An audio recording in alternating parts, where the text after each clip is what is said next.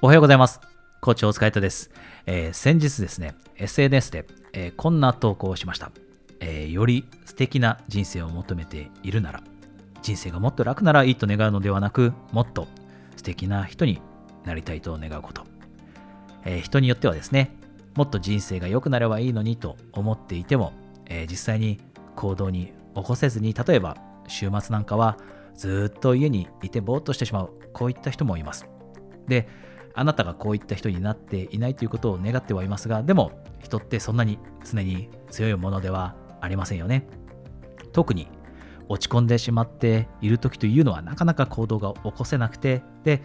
行動を起こす代わりに、あ、人生ってもっと楽ならいいのにって思ってしまったり、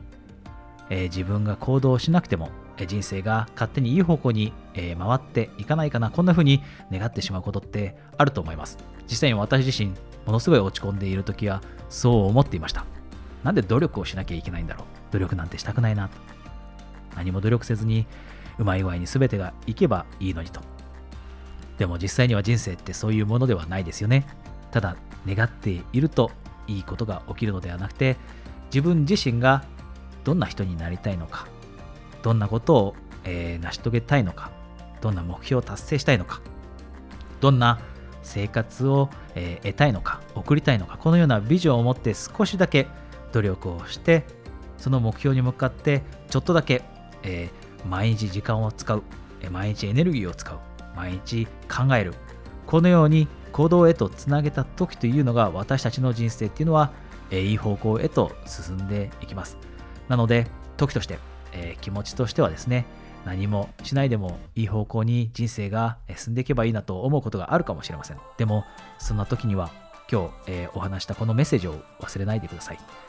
より素敵な人生を求めているなら、人生がもっと楽ならいいと願うのではなくて、もっと素敵な人になりたいと願うこと。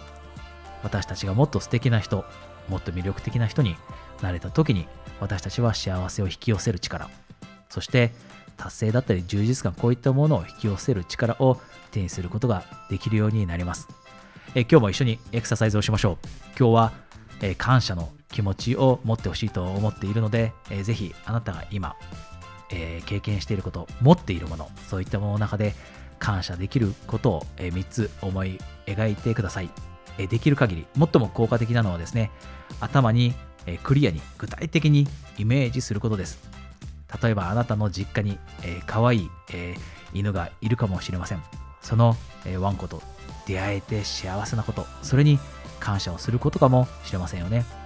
またはあなたの両親がまだ健康で健在でいてくれていることかもしれません。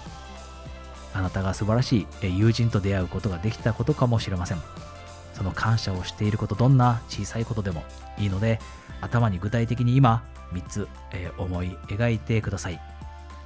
そして3つ思い描き終わってから、えー、今日の一日、えー、続けるようにしてください、えー、それでは皆さん今日も素晴らしい一日をお過ごしください。コーチ、大塚海人でした。